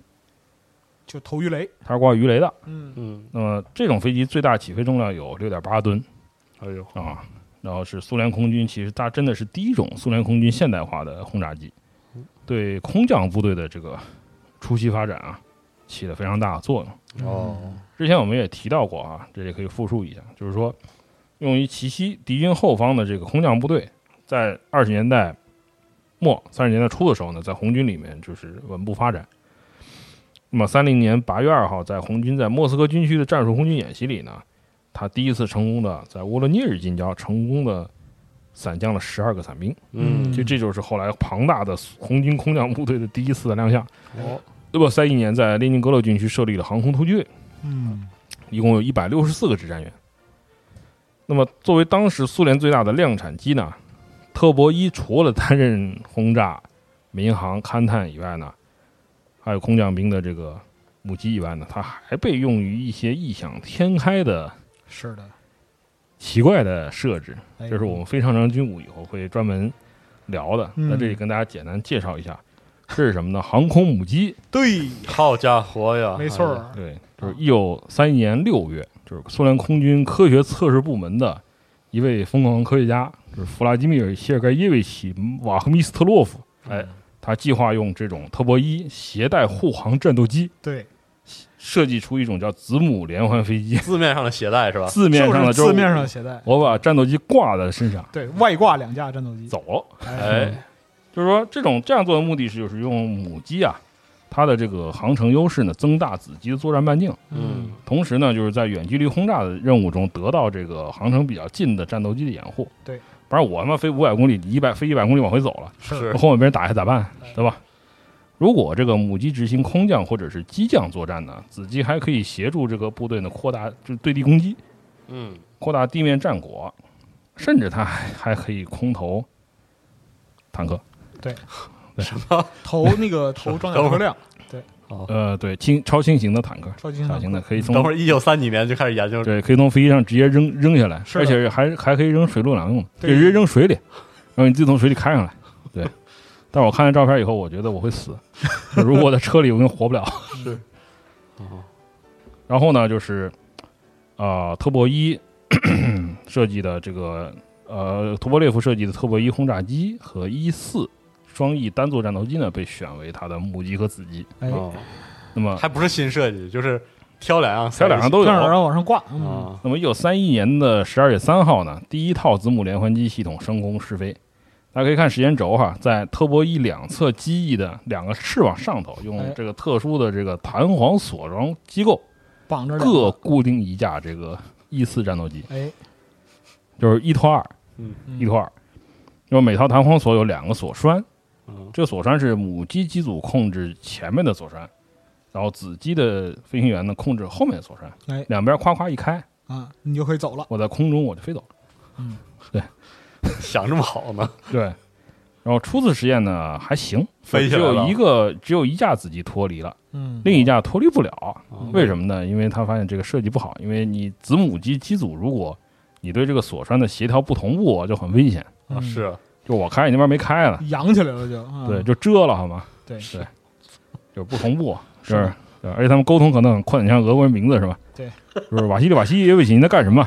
是吧？米哈米哈伊洛夫，你怎么这样呢？你这个干巴猴！你把锁扣解开，对， 就是亚历山大亚亚历山大我一起，你怎么侮辱人呢？对 这个，然后说完了，已经飞到说飞到飞到乌流平斯克了。我对对对操！对对，就是哎他真的扛着飞机，至少能起来。是可以的，可以起来，可以因起为，它强度很高。哎呦我的妈！而而且他们不光试验了这一种挂载方式之后，对嗯之后有更大的飞机还有就开始别的玩的对更玩的更炫。不是他这样飞出去了还收吗？不收，这个这个时这个时候的这个设计是不熟不的，收了啊不熟的还。好。那么后来他设计组改了，就是说所有的机组成员啊，不管是你小飞机的还是大飞机的，你都可以控制这个小呃，船，然后问题就迎刃而解。那么实验证明了，这个 Turbo 一强度完全可以控制这个承载这个子机脱离，嗯没有问题。然后他这个计划就继续发展，后来呢，就是在特波三嗯，的平台上也获得了飞跃性的发展，对，还取得了实战战果。哎呀，我特喜欢，那个我们后面会介绍，那就能回收了，一次还可以带六架。对，啊这个特当然别最最后成功的好像是带了五架，嗯，对，六架它有有一个飞机要循环飞的，对，就你有沙罗曼蛇玩过吗，同志们？ 宇宙巡航机玩过吗？就是你有半个子机，半飞那个小光对点，对，嗯，特惊悚，你知道吗？我真是惊了，我，嗯那么特别有意思的就是在特博一等待量产，因为它这个由于引擎啊、嗯材料原因等待量产卡中着呢的时候啊，苏联空军在一九二八年呢又发了一个要求，问说托托波列夫同志，你能不能设计一种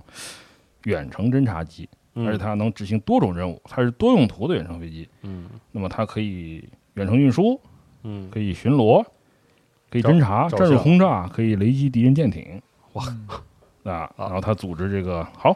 我们来，能他干呃组织查机的技术人员呢，嗯，啊，我们怎么办呢？把特博一呢缩小，等比缩小到三分之二。还能这么啊 整对，啊还能这么整。啊说，我看到这儿我都惊了， 啊！等比缩小，等比缩小三分之二，然后研发出了一种新的样机，叫安特缩了四三分之二呢，缩到三分之说二。到哦吓我一什么跳，呢缩到三分之二啊然后一九二九年九月，又请这个格罗莫夫同志您来 一下，啊飞一下我们又试飞了。试飞一下，要经过一系列论证呢，苏联空军接受了这种多用途飞机，这就能接受了是吧？对，这叫 R 六，就就列装了，行吧，列装了。啊，然后呢，就是一九三一年的十一月哈、这个 R 六从国营飞机场呢就是下线了。嗯，到一九三四年为止，它产量其实也不小，它有四百一十架左右产量，嗯，好呀，只需要三个人就可以操作嗯，啊哦，翼展其实也不小，啊，二十 三米，那不不算小了，不算小了，对，装的是这个两台的这个米库林的 M 幺七 F 引擎，嗯，好家伙，能挂航空炸弹和鱼嗯雷，作战距离呢达到了一千公里左右哦。它其实一直服役到这个卫国战争爆发嗯，哦，啊为止。比较好用啊，对那么特博一，它在三十年代初呢，后后来被更大，后面我会介绍的特博三，著名 的大闸逼特博三嗯，取代。那么很多换下来的这个特博一呢，还得继续用嘛，嗯对吧？国家这么困难，造了这么多，确实是啊，很多被卸下武器呢，改装为民用的叫民用 G 机 G 一嗯，嗯客机，在苏联的民航总局飞客运，嗯有一些呢就是底下换成雪橇，它原来是一、就是前面俩大轮儿嘛，嗯它对换成雪橇，嗯，给这个民航总局的极地部门飞北极的这个航线。嗯那么这个时候呢，就是在这种飞机啊，它在著名的这个切柳斯金号考察团遇难事件里面呢，嗯发挥了关键作用。嗯那么切柳斯金号这个船，大家可以看这个时间轴上有，嗯，它是三三年由丹麦建成的一艘这个汽船嗯，七千五百吨级的，啊，原名叫勒纳河号。后来呢，就是为了纪念俄国十八世纪著名的航海家，嗯同时也是一个极地探险家，这个人叫谢苗伊万诺维奇·切留斯金，嗯纪念这位这个探险家，所以改名为切留斯金号。嗯那么他试航以后不久啊，他作为考察船呢，承担起运送这个施密特探险队嗯的这个北方航道开拓考察。那么 大家看照片里这个，就看上去很疯狂的老先生，就是哦，就是苏联科学家啊，奥托·施密特，确实，就是这个人也是就是脑脑子脑洞特别大一个人，他担任这个探险队长，他是苏联科学院的院士，哦，领头就去了，对，然后苏联科学院其实他是副院长，哦，就是他在数学、物理学、天文学、嗯，占星学 啊以及其他各种方面的，但是那还会是点这占是星一种这是一种科学式，这也是不科学不是技那种占卜对啊对，不哦，是那种占卜，就它有很多就对这种天文理论啊，对宇宙的起源啊这种。他后来呢，就是说在这些方面很有建树，他主持编纂了《苏联大百科全书哦，哇，嗯，》，啊是一个很重要的狠一人个很一个一个科学家。嗯，那么他最重要的一个贡献呢，就是长期推动这个苏联的北极基地研究。嗯他主持建立了苏联最早的一个北极科考站，然后大力推动这个伏兵站的建立，哦嗯，站就建在这个伏兵伏上兵上的啊，就不是永固的那种。哦，对对，临时伏兵站啊，那么三三年八月二号呢，就是切柳斯金号啊，它运了一百一十二个人，包括探险队船员嗯，以及探险队的家属，哎，没有家属啊，哦，也有是点老婆孩子带着， 都还挺都狠都都去了。然后呢，从摩尔曼斯克出发，嗯他们的目的是什么呢？计划在北冰洋寻找一条不需要破冰船就可以顺利通推行的这个北方航线，嗯它是要连接这个摩尔曼斯克和海参崴，啊，远东从那的儿那海参么崴，过来，嗯对，从那儿过来。那么这个这次航行的船长是叫弗拉基米尔·沃罗宁，这个人呢，其实也是一个极地航海的一个老手。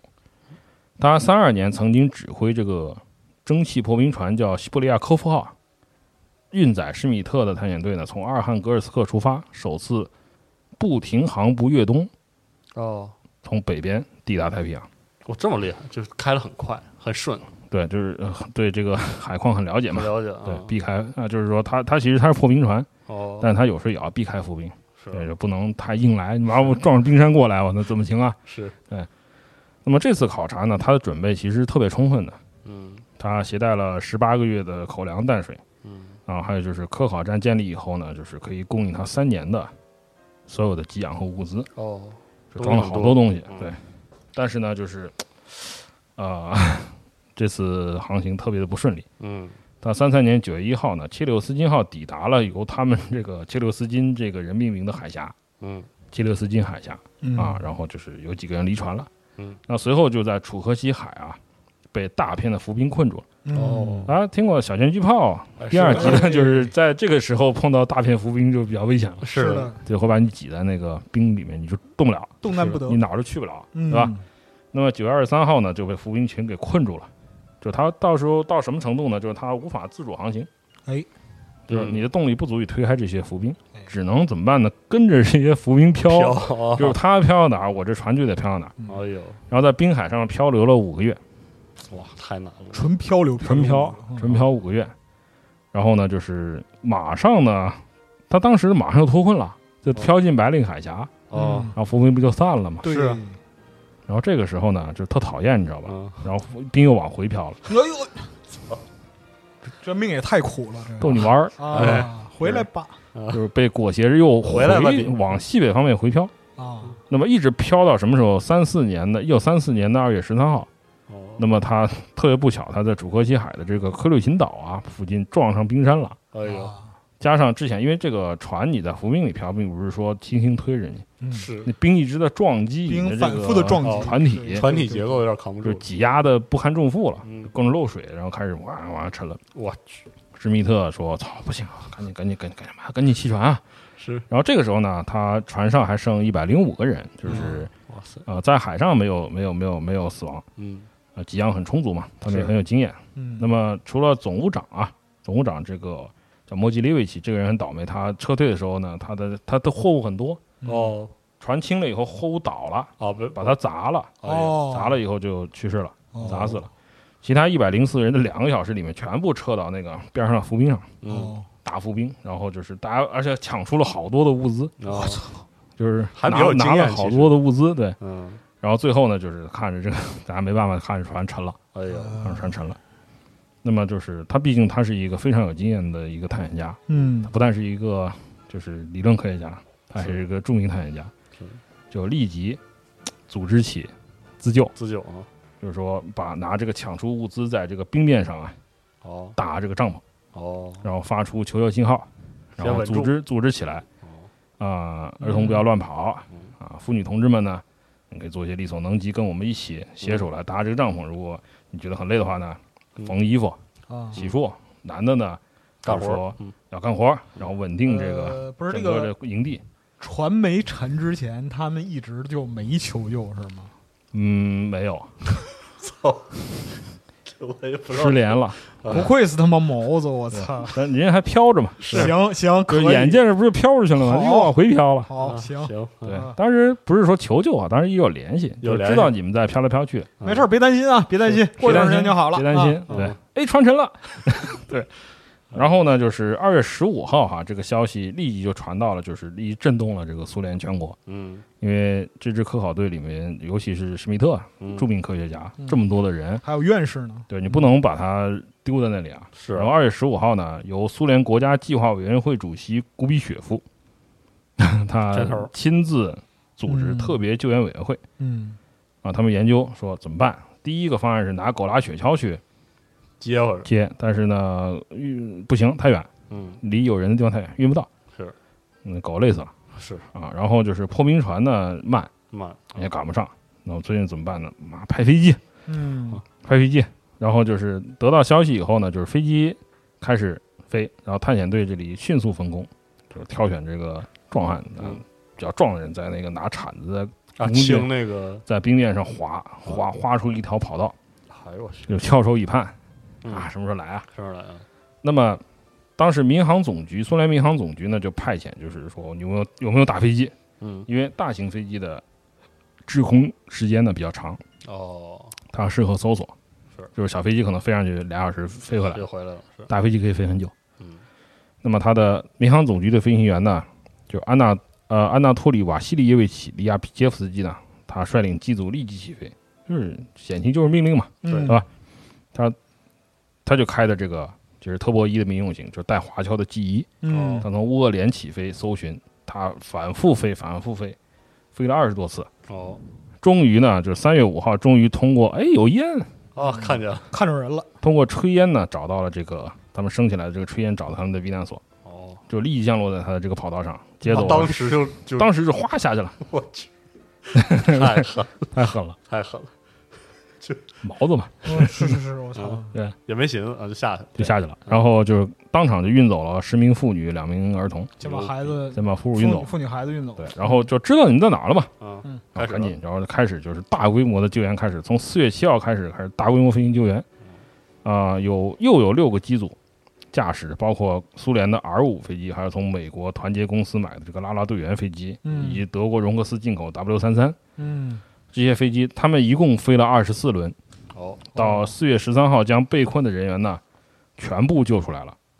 那么就是非常惊险啊，因为是救援期间呢就是大风雪，嗯啊，是所有人都是拼老命在那儿飞啊，下来下来，飞走，特别危险。特机别组危险战斗力太强了，对，就是你下来以后，可能大风雪一下就覆盖了这个嗯，跑道，嗯，底下的人啊，在这个期间他反复做了十三次跑道，哦，现做现做现消，干上我干他上妈了就干上行我他妈 就消，对我笑你天上和地地下和都地上都很勇啊，都不是一有般人啊，不是一般人。真不是一般人，我操，然后就是最后一架飞机飞走以后呢，就是被困人员他们栖身的这个冰面就崩塌了，哦，正好砍的那个，对，卡没办在法，那线儿上卡在线儿上，哎嗯呦我落入海呃就落入海里了。那么由于这次这个卓越的空军呢，就是利亚皮杰夫斯基这个人，他和其他的六名飞行员获得了当时刚刚设立的苏联英雄称号，第一批苏联哦第第一批苏联英雄。对哇，操，太牛逼了，呃，甚至呃，可以看时间轴里有一九三五年啊，他们发行了这个以这个飞行员的头像和 G 一飞机为主题的这个邮票，纪念邮票就是下面这个 遇难呃，就是探险队的人挥着帽子啊，在迎接他，他在这里就是很很英勇的这里降落，哇，太厉害了，太害了，厉害了，太厉害了。其实他这种飞机特别的耐用，嗯，它服务时间很长，它一直到 卫国战争胜利之后还嗯在用，还在用，还在一直到飞一啊九四八年呢才从民航总局的吉利部门退役，哦，所以可想而知这种飞机的设计是多么成功。极度的皮实，是的，对，皮实玩意就儿，嗯不是，是说我好我用几年就没了，对，不能用啊。我说一下用十几年、二十年太猛，没问题，真牛逼，真是就是群星闪耀的一个，真是是的一个群星闪耀的、令人心潮澎湃的一个时代。就是的，设计的人也牛逼，然后开的人也他妈开的人也牛逼，牛等飞机的人也他妈牛逼，不好是，吧甚至连被救的人都 牛，都牛逼，，对， 就是只有两个字能形容，是吧太可怕了，是的啊，哎呦我天啊，战战斗力已经拉满，是的，真是行，太激动了。小二，哎，对，我们第一期啊，就是把这个屠格列夫的和他的传奇故事的开头吧，快乐的小伙伴们，啊，对，嗯后边还有更传奇的是东西，我们现在讲了野才这个屠博一嘛，对对，嗯，之才后，才一弦，哎，再往后就是各这式才各讲样了的，三十年代初，是吧啊后面还有很多精彩的故事等着各位啊。哎对，行，那我们这期的非人非正常军武，或者是这个图波列夫故事、对，就苏像苏联美学之非正常大飞机是吧？大飞机、对大飞机故事，呃先到这儿，好吧哎？，在嗯苏联美学里边是正常飞机。啊对对对对对，对，我们这个下期再见。下期再 我见们。下期再会，拜谢拜谢大家，拜拜拜拜